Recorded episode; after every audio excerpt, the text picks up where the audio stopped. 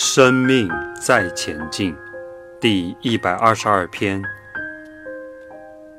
知识、人性、食物。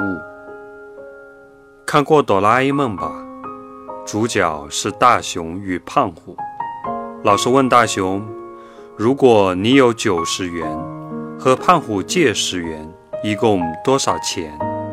大雄说：“零元。”老师说：“你到底懂不懂数学？”大雄说：“老师，你不了解胖虎。人是有意识，脖子以下是无为的，脖子以上是有为的。大雄也不是省油的灯，他天天和胖虎在一起，苦难中成长，总是有领悟的。佛法在世间，不离世间觉。”胖虎很喜欢唱歌，喜欢开个人演唱会。大雄就邀请了几位小朋友来听胖虎唱歌。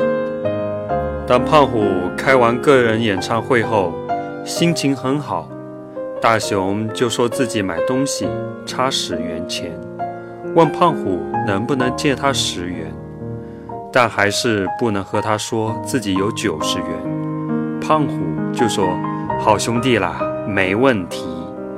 大雄有知识，懂人性，也懂食物。但我们在社会上行走，懂人性，有时往往会滥用人性。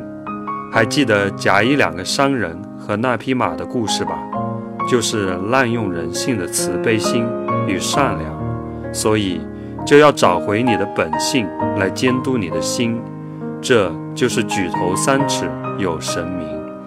随时监察我们的那颗心，所以，当我们有知识、懂人性和懂食物，还要找回我们的本性，就是我们内在的基督。